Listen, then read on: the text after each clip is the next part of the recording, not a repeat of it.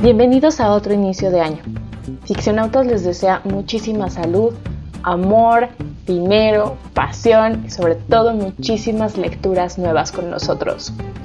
El día de hoy traemos para ustedes El tren de Raymond Carver, que fue escrito originalmente en 1983. Este cuento trata sobre la cotidianidad, algo que nos une a todos y que nos hace conectar con el otro de manera instantánea. Acompáñenos a explorar. Muy buenas tardes, días o noches, dependiendo la hora en la que usted nos escuche. Bienvenido a este su podcast preferido, Ficcionautas. Con nosotros tenemos hoy a nuestra amable conductora. Ella es Adriana. ¿Cómo estás, Adriana? Bien amable. Eh, muy bien. muy bien, muchas gracias. ¿Tú cómo estás, Axelito? Muy bien. Eh, aquí recientemente he descubierto que me gusta el realismo. Ah, me gustan mucho las cosas cotidianas. Y, y hoy hablaremos de lo cotidiano.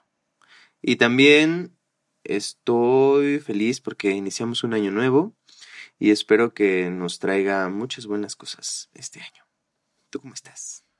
Este, pues bien, me hubiera gustado que descansáramos el día de hoy, que se supone que es oficial, pero estamos grabando el primero. Pero no me dejas.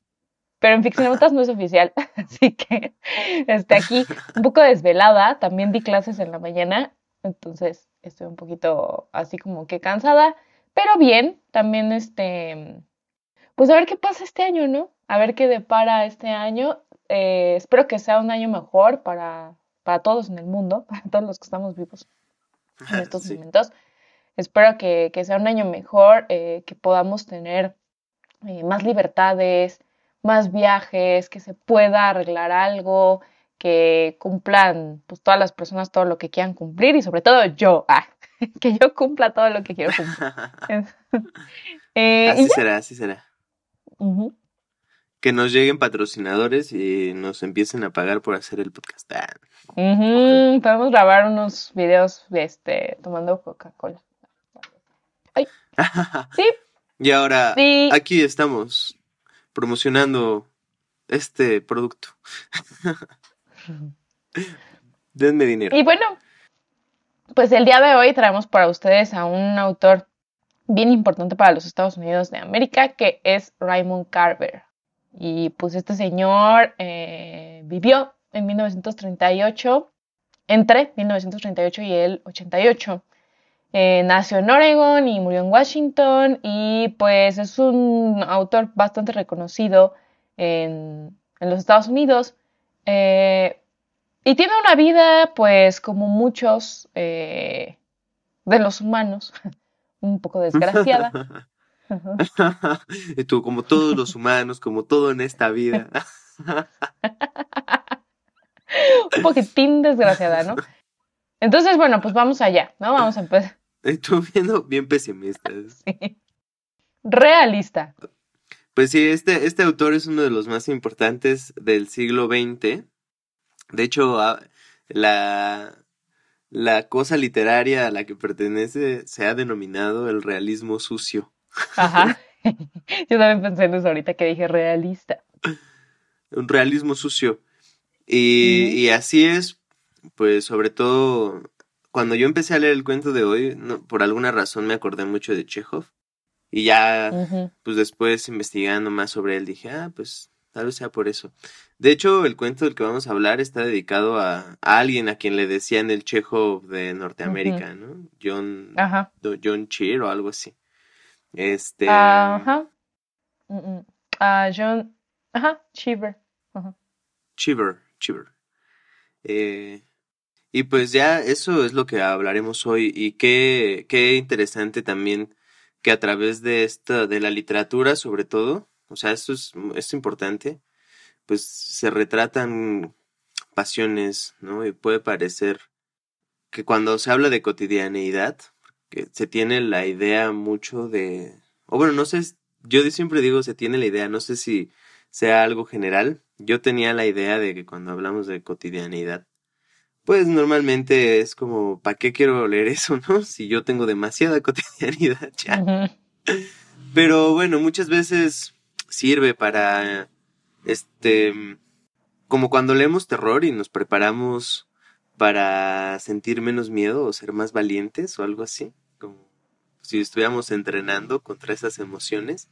Siento que muchas veces también la literatura em, encarna muchas pasiones que podríamos llegar a tener y nos hace, o al menos a mí, me hace sentirme no tan aislado, ¿no? Como que puedo pensar, ah, mira, nada más, o sea, cuántas cosas pasan en esta vida, ¿no? Cuánta maravilla en este mundo. O cuánta desgracia también.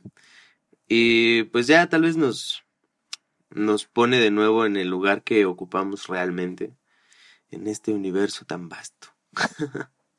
y pues eso es algo que Raymond Carver logra, tiene cuentos muy desgarradores, así asesinatos de adolescentes, la muerte de un niño.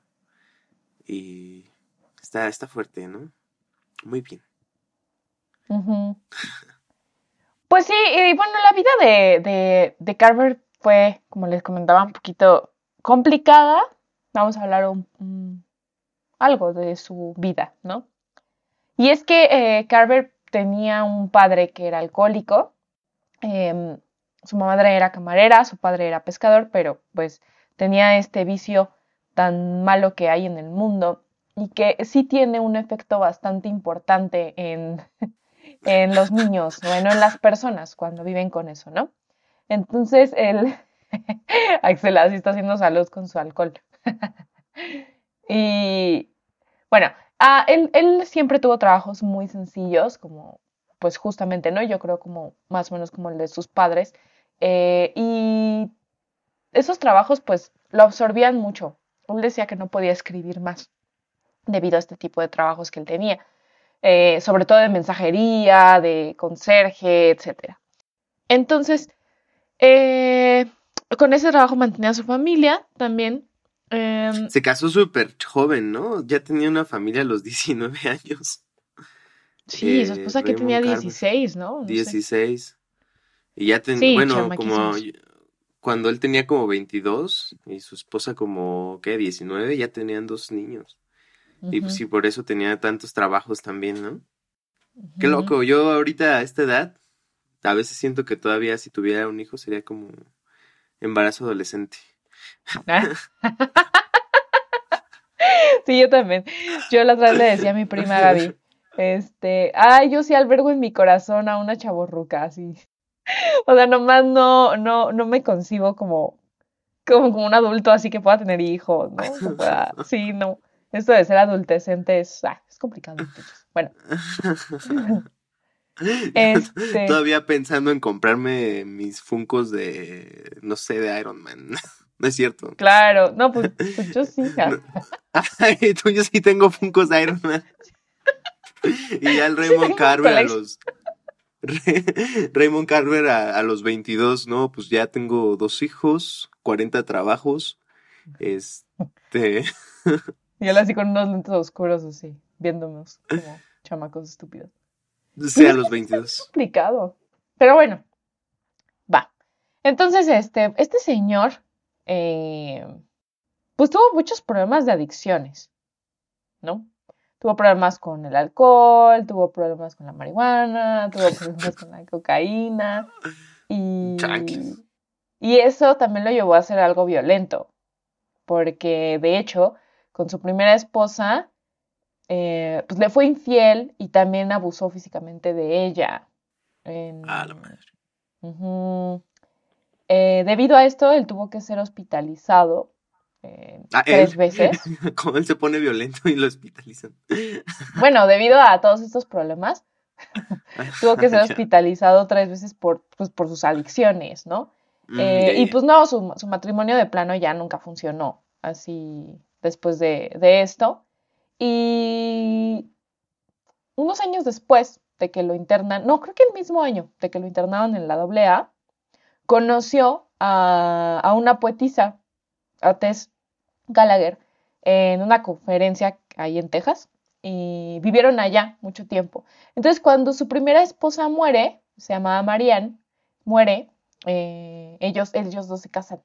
Este, y ya pues vivieron juntos, este, pues más o menos ahí se entendían y todo.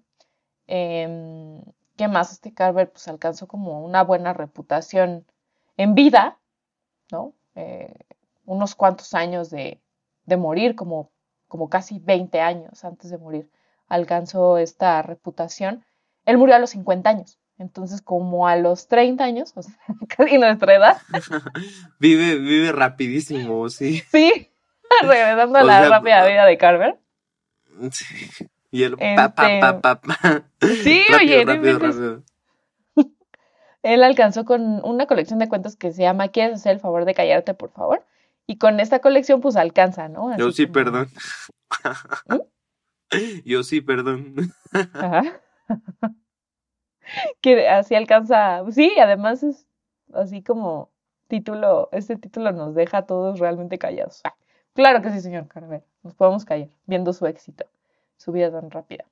Y pues como decías tú, el...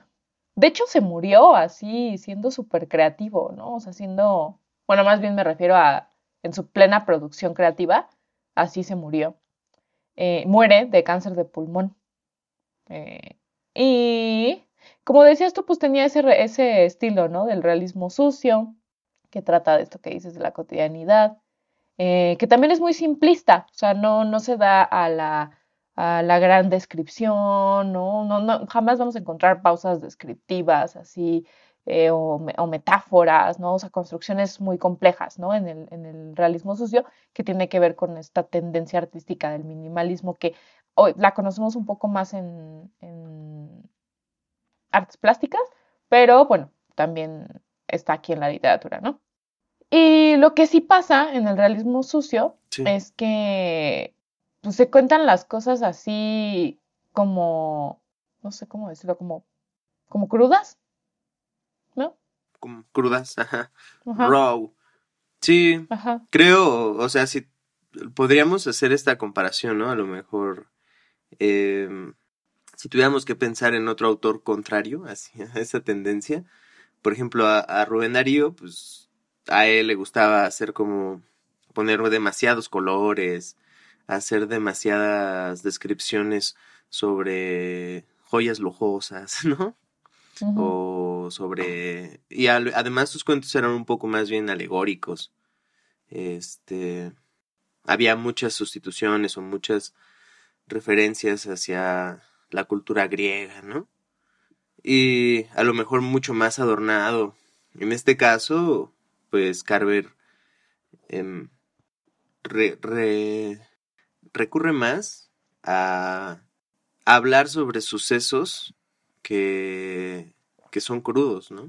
Como tal, o sea, a cosas que pasan en, en la vida cotidiana y no, no tiene la necesidad tampoco de, de darle demasiadas descripciones o alegorías o, o colores, ¿no? Em, creo que también eso es meritorio. Sí. O sea, no que también. Creo que cada una de las cosas tiene su propio mérito, ¿no? Toca diferentes partes de, nuestra sensibilidad, ¿no? Y, bueno, pues una última cosita es que, pues como a los 10 años de que muere, sale por ahí un artículo muy interesante en The New York Times eh, sobre que este, su editor Gordon Lish en realidad reescribió así como muchos párrafos de la obra de, de Carver que incluso llegó hasta cambiar así los finales o agregar como tipo anexos, cosas así a los cuentos, ¿no? Lo cual, eh, si es que sí sucedió, em, pues fue un buen trabajo en conjunto porque ganaron muchas cosas, ¿no? O sea, fueron trabajos muy reconocidos. Eh, entonces, quién sabe si sí o si no, está ahí al aire. Eh, habría que leer un poquito más sobre eso, hacer análisis comparativos como dentro de, del estilo ¿no? que hay de, los finales en comparación con, las introducciones, los cuerpos, etcétera. Los cuerpos del texto, ah, no los cuerpos. Así que, ah, vamos a hacer una autopsia, saquen a Carver y a Lish de sus tumbas. Y ya, pues eso sería todo en cuanto a su vida. Oh, vamos ahora con la bajada. Este. Estuvo bien malo. Em, muy bien, pues hoy vamos a hablar sobre El tren de Raymond Carver, este autor del que acabamos de hablar. Oye, creo que es importante decir Ajá. que eh, existe el tren y el tren Maya. tiene uno. No. Este. Ay, ¿cómo se llama el tren? Ah, ah, Se ah, te fue, se te fue el tren. se me fue el tren. No, es que. Es que existe Hay el otro tren. cuento. Ajá. Y, y existe otro cuento que también se llama El tren, pero tiene otro nombre. El tren algo. El tren, un tren llamado Deseo. No, no sé. Sí, ah, no me acuerdo, ahorita, ahorita les digo, pero bueno, es importante identificar que solamente se llama el tren, ¿ok? Ah, ok. No es así No, el, el, tren el Maya. otro tren, ¿no? Porque No, lo- el lo- tren rápido. y todo es suburbano. ah, el tren eh, suburbano. el metro. El tren Necito. Bueno, es otro, pero hay otro que se llama el tren y tiene un número 45, no sé qué. Ese no es. Ah, ok. Y ya. Nueve y medio, nueve tres cuartos. ah, no, esa es la estación. Este. Ah, el tren de las 5.40. Ah, ok, ok. Ujú. Ese no es. Va. Si tuviéramos que hacer un ejercicio de narrativa y tuviéramos una foto, y esta foto fuera muy realista, bueno, eh, como retratando algo de la vida cotidiana, podríamos sacar una historia allí, ¿no? Eh, en este caso, justamente, me llamó mucho la atención cómo inicia con este, la mujer había puesto al hombre de rodillas. Inicia como si estuviéramos viendo la imagen de un sueño o algo así. No, no sé, cuando ha- has pensado en cómo se cuentan los sueños, este, así que dices, anoche soñé algo, y entonces empiezas diciendo como, yo traía un pantalón verde y, y la noche estaba muy oscura, ¿no? Este, a a mí me llamó mucho la atención eso. No sé, porque obviamente estaba escrito en inglés y no sé cómo están conjugados los verbos allí, pero me llamó la atención eso, ¿no? Eh, ¿Te usa el y pues así, ajá, así inicia este cuento con la imagen de una mujer que está sometiendo a un hombre a punta de pistola y el hombre está implorando por su vida. ¡Cuñá! No. ¡Cuñá! no me mate, Ah. compa. Y Imploro por mi vida, imploro por mi vida. sí. Y pues ya lo, lo hinca y luego le, le pone la, el pie en la cabeza y lo hace morder el polvo. Y le dice, a ver si así aprendes a no andar pisoteando los sentimientos de las gentes, de las personas. Hombre. Y ya guarda su revólver y se va a la estación. Y ya, siguiente imagen, pues están. Está ella sentada en la estación cuando llegan otras dos personas. Un hombre muy anciano y una mujer. Y la mujer le está reclamando algo al anciano, ¿no? Este. Es, un- es una mujer acá medio. medio rara, ¿no? ¿La mujer que llega con el anciano? Ajá. Sí, es medio extraña.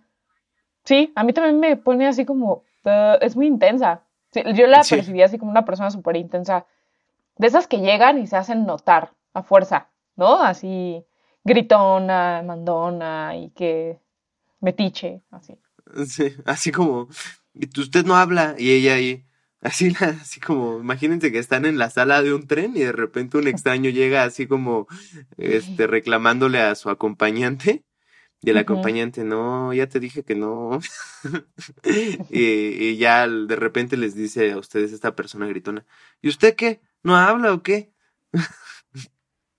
Entonces, Y tú así. como, pues con extraños, ¿no?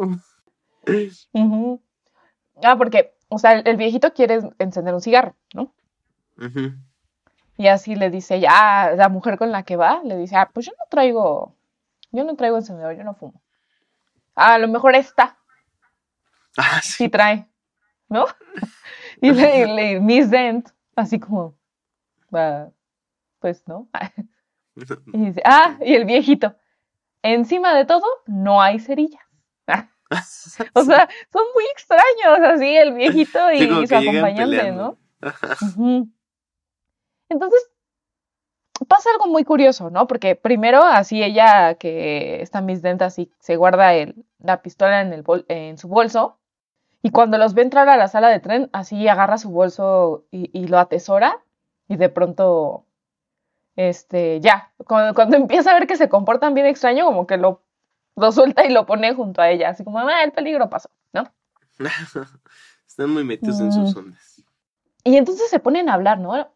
Este, la mujer y el, y el anciano. Y la mujer le dice, ay, la muchacha es la que, por la que siento feo. Eh, de pensar que ella está en una casa llena de tontos y, ella es la que tiene que pagar los platos, eh, los platos rotos, ¿no? Y, y luego, eh, el, el capitán Nick es un irresponsable. Y se ponen a hablar así de eso, ¿no? Ajá, como, sí, sí.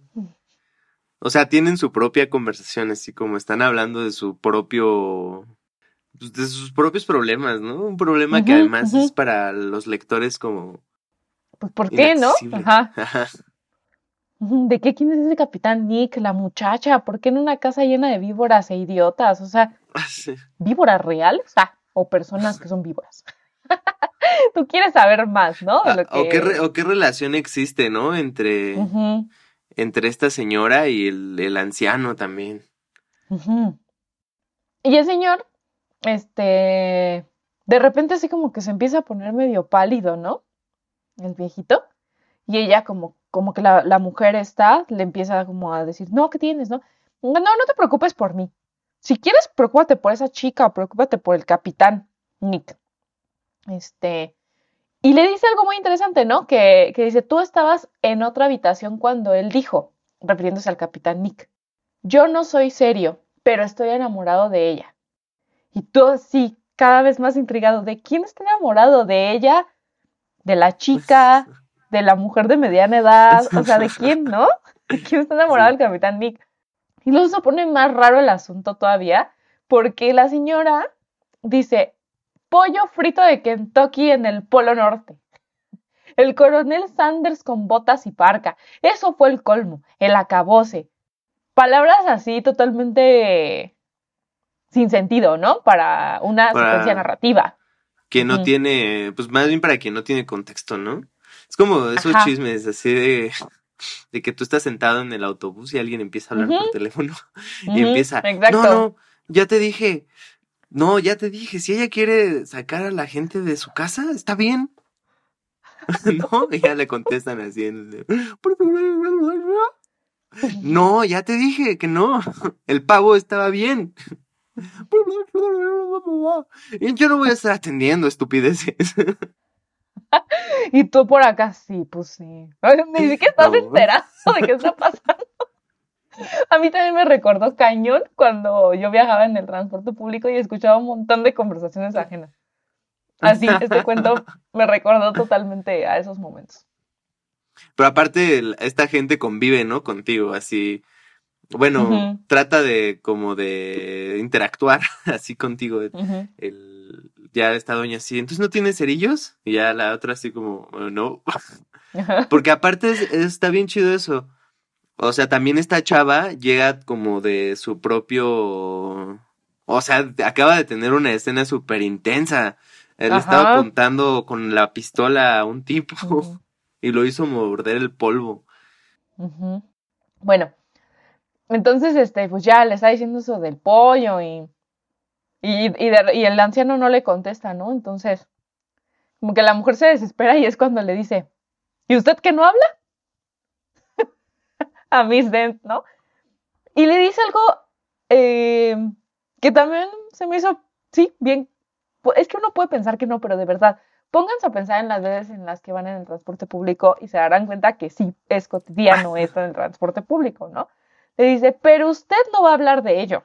Ah, porque le dice, usted seguramente ha hecho, ha cometido errores, pero usted no va a hablar de ello. Adelante, no hable. Deje que hablemos nosotros, pero envejecerá. ¿no? O sea, si te pones a pensar en la cotidianidad de ese tipo de palabras en las que, ay, o sea, una señora, me imagino, ¿no? Al lado de ti, ay, no, hija, pues es que, ay, pues tú dirás que no, pero cuando seas vieja, ¿no? y tú así, ah, no, pues sí, señor. No, sí, señora, sí, sí, sí. Es verdad. Lecciones de vida en el transporte. Ese va a ser el nombre de este capítulo, lecciones de vida en el transporte público. Co- Y entonces ya el... Como esos, como esos microbuseros que luego van hablando entre ellos y luego de repente, no sé, o bueno, no sé si esto es algo que me haya pasado a mí varias veces o, y, le ha pasado a todos, pero luego los microbuseros van hablando así y, y te dicen, oh no, mijo. así cosas como esas. Yo me acuerdo ¿Sí o no? cuando... Ah, Es que no sé si a ti te tocó, pero pues a mí sí, porque soy una chica. Soy una chica em, en... Bueno, era una chica en, en, en microbús, ¿no? Y cuando está muy lleno, te dicen que te sientes en el tablero, ¿no? Sí. Y tú así, ¡ay! te sientes súper halagada, ¿no? Por esta situación, sobre todo porque no vas a ir así toda apretada en- entre la gente y, y cayéndote a cada rato, ¿no? Aunque también ir en el tablero tiene sus consecuencias porque también te puedes llegar a resbalar así bien feo, ¿no? Entonces hay que tener cuidado cuando te sientas en el tablero. Pero cuando te sientas en el tablero, te conviertes instantáneamente en la amiga del microbusero y el chalán. Así, ¿no? Sí. Exacto. Ellos están hablando entre sí. No, mijo, es que, ¿qué crees que la otra? O sea, no, es que la Marta me dijo que no fuera a la fiesta, pero yo me le fui y que me encontré a la Lorena allá. Y tú así, ah, ¿no? Y tú, wow, no, no más. ¿Quién lo diría si se ve tan decente? Te involucras, o sea, en ese momento es un tema de Estado, es un tema serio. Yo, a No, la sí, sí. Lorena, no, hombre, y Eh. luego la Marta, ¿qué pasó? ¿no? Ah, mira, estaba buena la fiesta, ¿no? Y te preguntan, ¿a ti te gusta el pulque? y tú, Ah, sí. Una pregunta súper random. Sí. y te preguntan que si a ti te gusta el pulque, ¿no? Y tú, ay, sí, ya te puedes a platicar, me encanta el curado de guayaba, ¿no lo ha probado, señor, no? Ah, Y ya te bajas, ¿no? Bien contento del camión. Algo así. sí, Entonces, exacto. este, Ahí andan, pero sí, sí. Ya está Chávez sí con el, con la pistola en su bolsa. ah, la gran diferencia es que estos estaban hablando de cosas muy extrañas, ¿no? y bueno, el chiste es que eh, ella hace el esfuerzo por contestar. O sea, así como cuando a nosotros nos preguntan si nos gusta el pulque, cuando le dice, ¿usted qué no habla? Ella, eh, Miss Dent, así como, "Ah, eh, ah, ah", ¿no? Ajá. Pero no sabía por dónde empezar, ¿no? Dice, pi- piensa, bueno, puedo decirles que traigo el- el- la pistola en, en el bolso, Sí. puedo contarles que, que he estado a punto de matar a un hombre. Y en eso se escucha el tren. Ajá. Sí, así suenan los trenes, ¿no? Los Ah, trenes, sí, ¿no? Los trenes. Bueno, ese, fue como el freno. Primero, no sé, suena el, el silbato. Ah, Ujú. Pésimos efectos de sonido. San Pedro Bachilleres. bueno, ahí nos vemos, ¿eh? Un gusto platicar. Hasta luego. No, a mí, a mí hasta el, checador, el checador le ha dicho a los Ah, sí. Ahí me la cuidas, ¿eh? Ahí me la cuidas. Y yo me siento Ah, sí. así, en perra.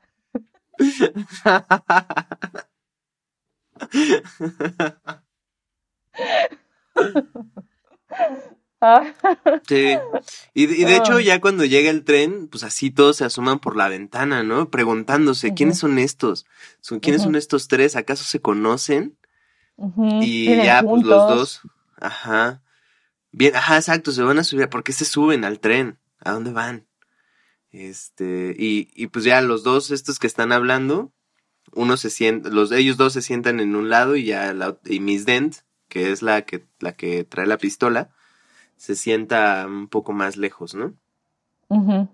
Y ya, pues el tren se va y todos los pasajeros, los viajeros se preguntan, bueno, ¿y quiénes eran estas personas o qué? ¿No? Y este, y ya, ¿no? O sea, él dice, se preguntan, ¿no? Este, ¿quién serán estas personas? Pero al mismo tiempo el texto dice algo y cito, pero los viajeros habían visto en su vida cosas más extrañas. El mundo está lleno de historias de todo tipo, como ellos bien sabían, ¿no? Y eso me, eh, me, me encanta esta forma, ¿no? En la que lo Ah, escribe, porque, porque finalmente em, yo creo que se puede suscitar, o sea, lo extraño está aquí, al lado, ¿no? En muchas situaciones porque porque lo extraño fíjense este voy a voy, voy a voy a divagar un poquito no pero bueno ahorita se me vino a la mente Camus con el extranjero no Eh, y, y este libro del extranjero pues plantea como no de que no necesariamente como ah es extranjero ah no es que es este ¿de dónde era? de Argelia no este Sí. no sé ¿sí? Ajá, es un argelino en, en Francia. No, o sea, no, no, no se refiere a este tipo de extranjero. A lo que se refiere es como al extranjero, al extraño de ese mundo, ¿no? A lo ajeno, a algo que no A lo ajeno. pertenece. Ajá. Entonces, esta, esta relación de lo extraño con lo ajeno, por eso es que siempre estamos al lado de lo extraño, porque todo lo que es de tu nariz para afuera es algo ajeno. Absolutamente todo, ¿no? Por más que sea tu mamá, por más que sea tu perrito, por más que sea tu escuela, tu trabajo, eh, hasta tu tesis, ¿no? Que estás haciendo ahí, es, está afuera de, o sea, no está dentro de ti, ¿no? Entonces es algo ajeno, es algo extraño. Entonces, realmente estamos súper expuestos a lo extraño todo el tiempo. Tanto que creo yo que hemos hasta producido como una especie de, de callo, ¿no? De esta hiperkeratosis ante lo extraño, que nuestra mente no lo concibe como extraño. Extraño es nosotros mismos. Lo que nosotros, por ejemplo, en el caso de Miss Dent, ¿no? Extraño es que ella traiga una pistola en su bolso, que haya pasado con el chico, lo- o con el señor, no sé, con el hombre este, lo que acaba de pasar Sí. pero es ella la que lo hizo. Entonces es como una, una relación ahí como, como, como muy, muy rara, como creo yo que puede tener de, do- de sacar de muchos lados esta relación con lo cotidiano, que podríamos llamar a la cotidianidad, a nosotros mismos en nuestra cotidianidad, situaciones extrañas justamente por el desconocimiento que tenemos de nosotros mismos a través de estas situaciones.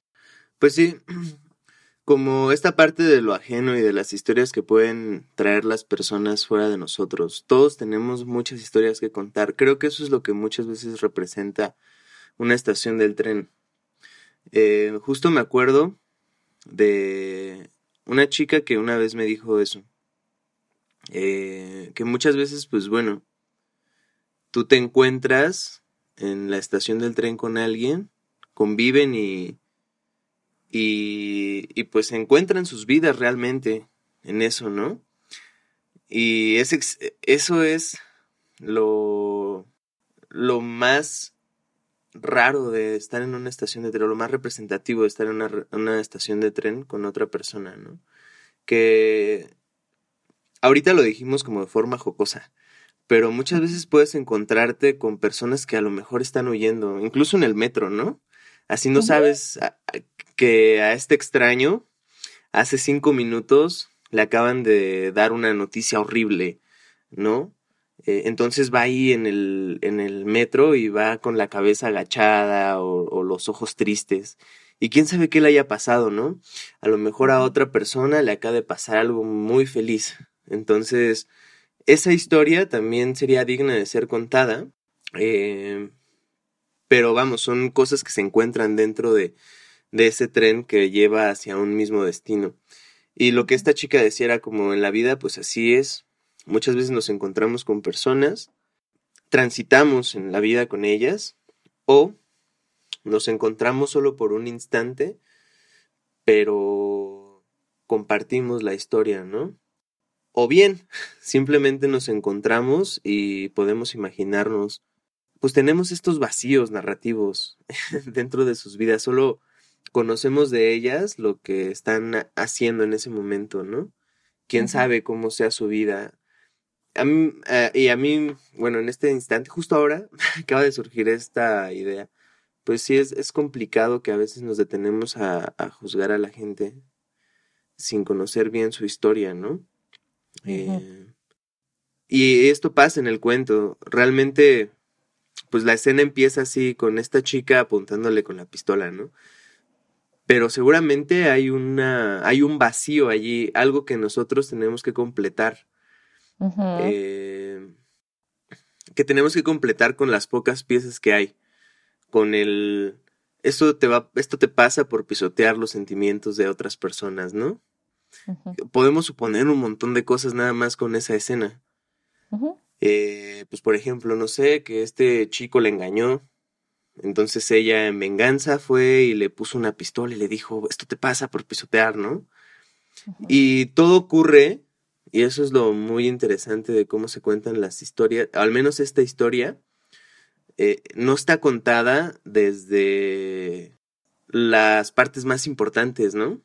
Sino está contada desde un punto en el tiempo donde todos se encuentran y tú tienes que intuir las partes importantes, ¿no? O sea, las preguntas, como ¿por qué lo está encañonando, ¿no? ¿Qué, qué le hizo para que ella pensara que estaba pisoteando sus sentimientos?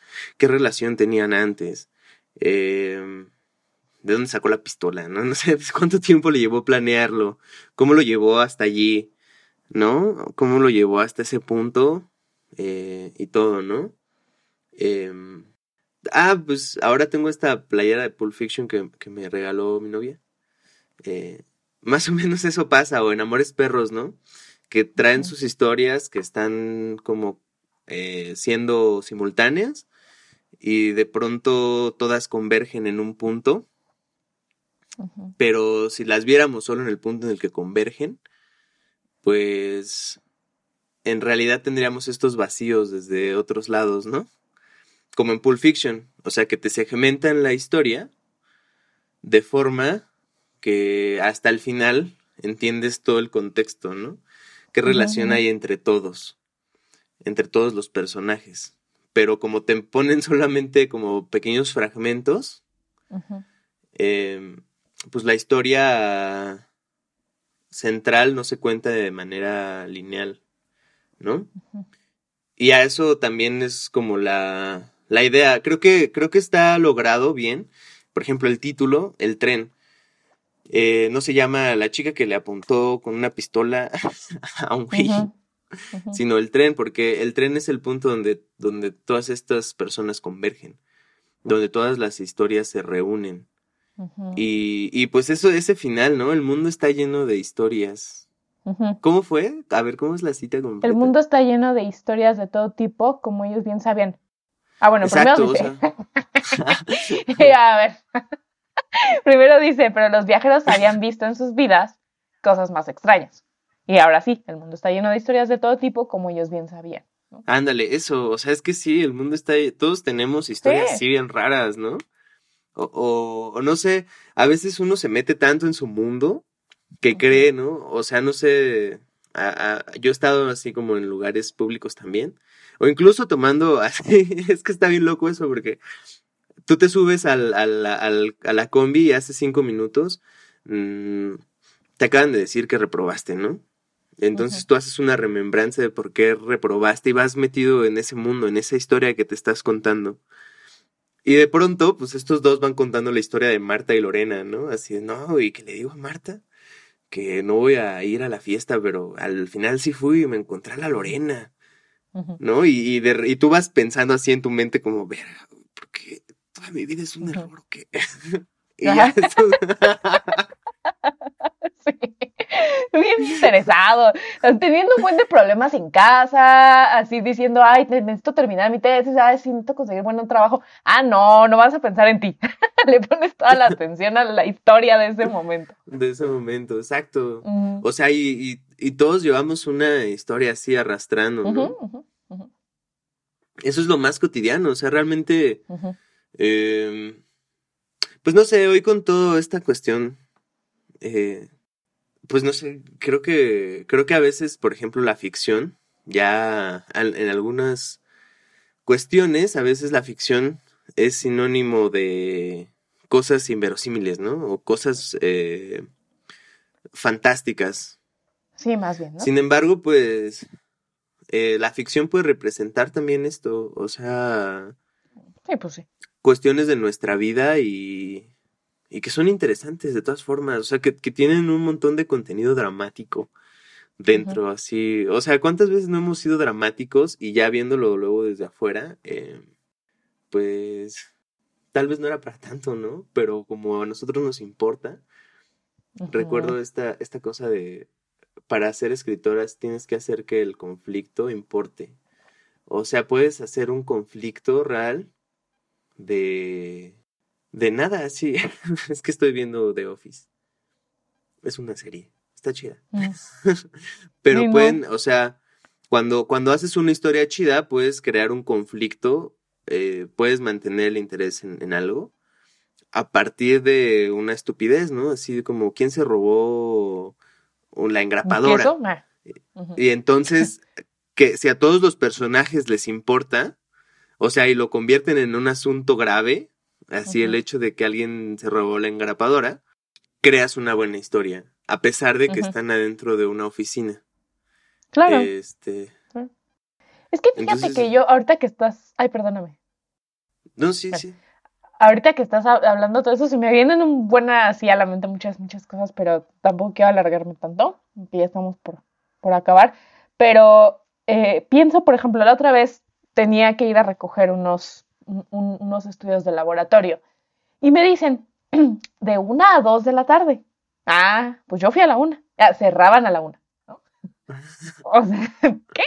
Y entonces yo estaba muy enojada afuera del laboratorio porque dije, ¿cómo es posible que me digan que a la una?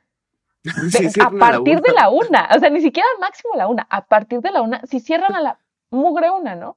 Entonces yo estaba muy enojada ahí y llegó una señora y también se para enfrente del letrero así de, y me dice, mira, y yo, sí, es que qué bárbaros, ¿cómo es posible que no digan nada? Y ella, tienen correos electrónicos, tienen celulares, ¿por qué no hablan por teléfono? Y yo, sí, ¿no? Y las dos logramos empatizar muchísimo en la cotidianidad, ¿no?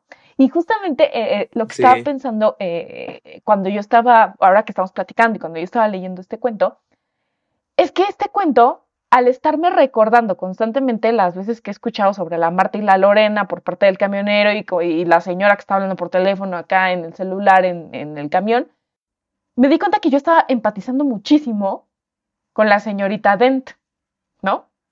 ¿Y por qué estaba empatizando tanto con ella? Por lo cotidiano de la situación, ¿no?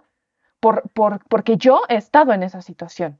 Digo, nunca, pues, bueno, no en todas. Muchachos no creen que yo ando ahí amenazando con pistolas a todos mis ex. Ah, pero a todos, ah, algunos. y yo, ah, caray. son los que me caen mal, son los que han pisoteado mis sentimientos. Son unos cuantos. son unos cuantos. Entonces, este. Ajá. Em, ajá, yo logré empatizar con ella porque pues, es cotidiano para mí, el, eh, o ha sido cotidiano para mí, escuchar conversaciones ajenas, no porque sea chismosa, la gente habla muy alto, escuchar también, eh, involucrarme un poco, que la gente me pregunte cosas, ¿no? Entonces, sí, creo que muchas veces, eh, como dices tú, ah, pues ¿para qué leo eso de, de, del realismo? ¿No? Sí, son cosas que a mí me pasan. Yo quiero leer sobre elfos y dragones y espadas mágicas, ¿no?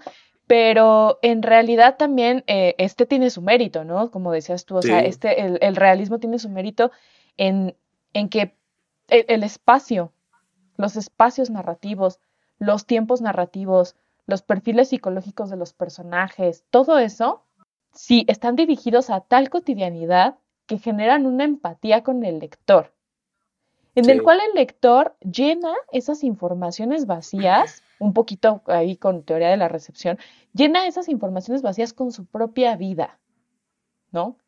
Por ejemplo, ahorita que andas diciendo, ¿no? Así, este, ahorita que dijimos, que yo les dije que no ando amenazando a todos mis ex con una pistola, esa es una interpretación mía, ¿no? Porque pudo haber sido su jefe, de, de Ah, Miss claro. Dent, o pudo haber Sí. sido este su tío su hermano, yo qué sé. Pero Sí, yo sí. Adriana le estoy poniendo el nombre de ex. Esa es O, una o lo interpretación mejor mía. hasta la, la, no sé, la hermana de, de la novia de este, o sí, como dice su jefe. Cualquiera, ¿no? Sí. En el cambio, si yo taxista, ¿no? Ajá. En cambio, si tú le pones, o sea, el hecho de que tú llenes ese hueco, hagas ese trabajo interpretativo, es porque estás conectando, ¿no? Con- de manera empática con ese personaje. Y yo, era el mesero de un restaurante que le prometió que había pastel de chocolate, pero al final Ajá. cuando... Sí. Y miren, de hecho, para todos los psicólogos que Puedes- escuchan, ah, pueden utilizar este cuento para ver qué sale de ahí de sus pacientes, ¿no? su personalidad, a ver en qué están pensando. Ajá, Sí ¿qué que- les pasó la que- semana pasada? Sí, qué interesante, o sea, exacto. Esa, esa cuestión de... Es que, o sea, puedes convertir algo muy absurdo en una cuestión importante gracias a eso, ¿no? Como, o sea, ahorita que, que dices así como, pudo ser su jefe, pero también pudo ser algo bien estúpido, ¿no? Así como, eh, eh, te vendo este bol- boleto de lotería, pero al final es falso. Y, entonces, Ujú. esta morra trae ahí una pistola y, y puedes convertir eso en algo muy verosímil. Y por, por, por la carga así de importancia que le puede generar a una persona el mesero y el pastel de chocolate, y decirle, ah, con que me andas diciendo que algo iba a pasar como... Y en el centro está ese, la decepción, ¿no? Algo. O sea, yo tenía Claro. una expectativa y, y, y le puedes darle importancia a algo muy fuerte eh, dramáticamente. Tanto que lo llevas pues a una cuestión de vida o muerte, ¿no? Así, Sí, exacto. Ahorita que dijiste eso me acordé de que iba en un Uber apenas hace como un par de semanas y se acercó un, un molestaparabrisas, ah, de esos que te Ah, molesta- avientan el líquido en tu parabrisas, ¿no? Y así, y nosotros así desde el Uber. en la ventana, No, en tu pues me contó el del limpiándote los Uber, anteojos.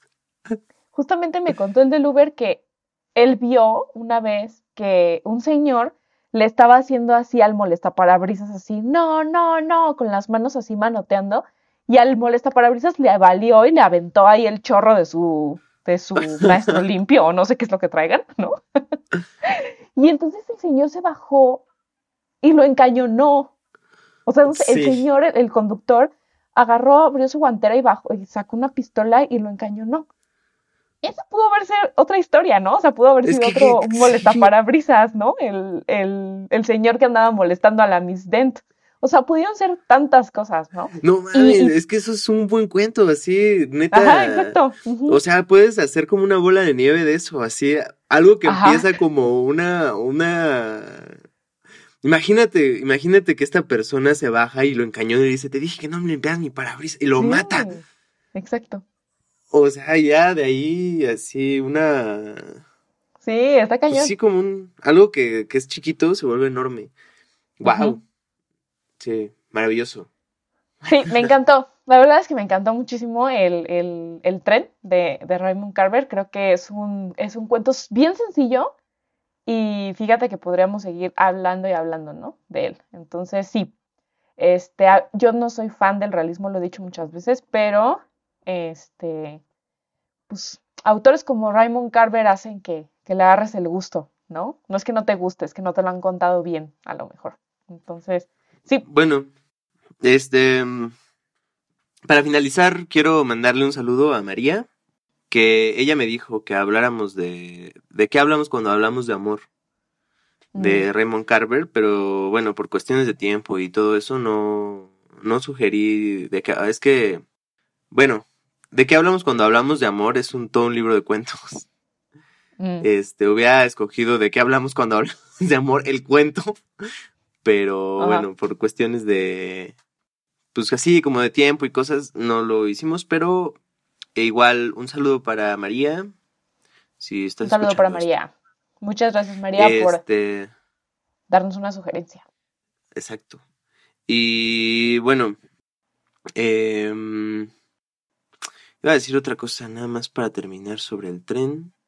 Súbense al tren. No, pues ya, no sé, se me olvidó. este. Ok. Ha sido, estuvo chido. Eh, sí, pensar.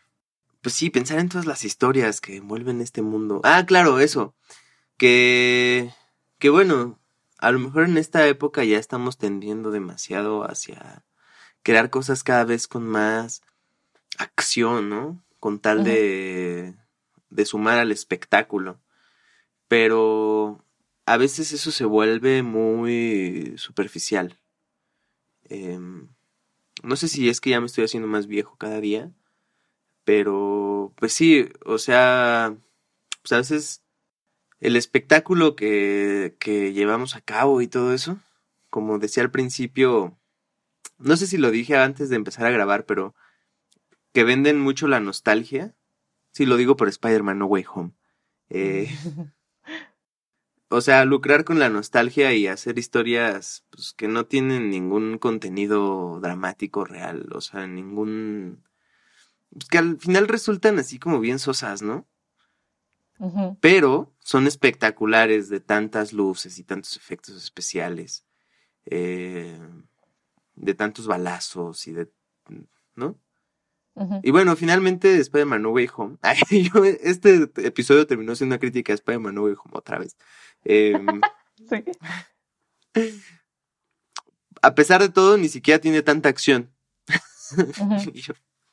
ya, pues eso, eso era. Eh, se pueden, es mejor tener historias que, pues que sumen y que, y que conviertan algo importante, ¿no? Que, que realmente los personajes estén así como algo, algo muy sencillo se convierte en algo importante por quiénes son ellos. Eh, pues creo que eso suma mucho a, cómo entendemos la literatura. Y la otra cosa era que he leído últimamente que, que a los morros no hay que ponerlos a leer clásicos porque eso nada más los aleja de la lectura y de la literatura. A los chicos. Em, creo que es una verdad a medias. Creo que más bien como maestros sí deberíamos poner a leer clásicos, pero debería ser una lectura acompañada, porque muchas veces traen este, pues traen este contenido que suma demasiado a nuestras concepciones del mundo, ¿no? Que nos permite comparar y que nos permite contrastar visiones. Eh, entonces, pues sí, obviamente dejar a un niño leer em, El Quijote, porque siempre es el, el ejemplo, así por su cuenta, pues sí, eh, puede ser que lo aleje porque pues, es un español del siglo XVII, pero, pero pues mm, podríamos acompañarlo, o sea, no tiene por qué hacerlo él solo, ¿no? Eh, podríamos decir de qué trata y, y hablarlo, o sea, realmente la literatura es para eso, para contrastar, para imaginar, para, para crear escenarios, ¿no? llevar al límite cosas de nuestra propia concepción del mundo. Y, y, pues los clásicos han logrado eso. Entonces, yo sí creo que, que a veces, pues no está bien decir esas verdades a medias. Hay que acompañar la lectura, ¿no? Siempre. Y ya, eso era mi mensaje final.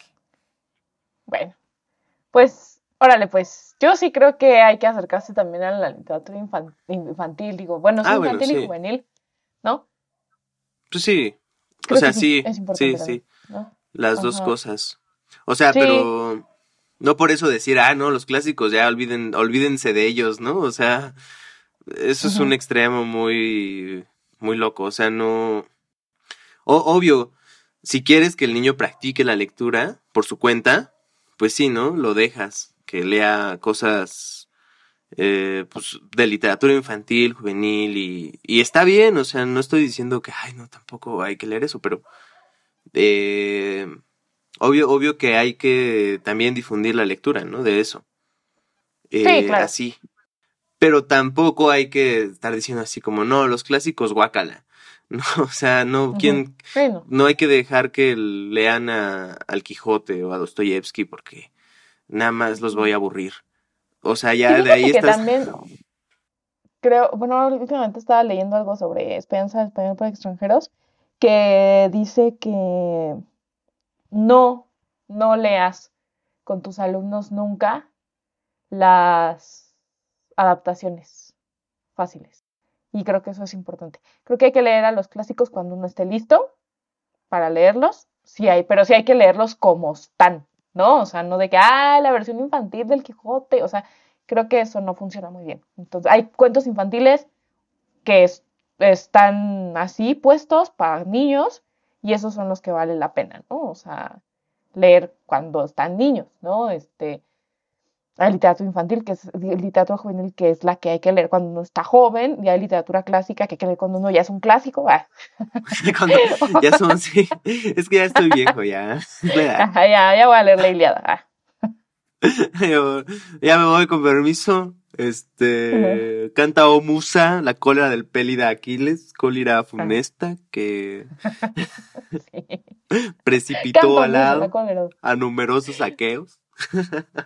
Ya no me acordaba de esa entrada. En un lugar pues de mancha. Bueno, eso ha sido todo por hoy. Esperamos que lo hayan disfrutado y deseamos que para este 2022 eh, podamos llegar a más oídos, que podamos difundir la literatura como un arte, como un arte que se disfruta, porque el arte se disfruta. Y que, ¿qué más? ¿Qué más deseamos? No sé. Que todos sus propósitos se cumplan. Este, en este podcast, pues sí nos encantaría llegar a más personas y todo eso. Muchas gracias. Que tengan un inicio de año excelentioso. Saludos a todos y nos vemos. Disfruten el 2022. Nos vemos pronto.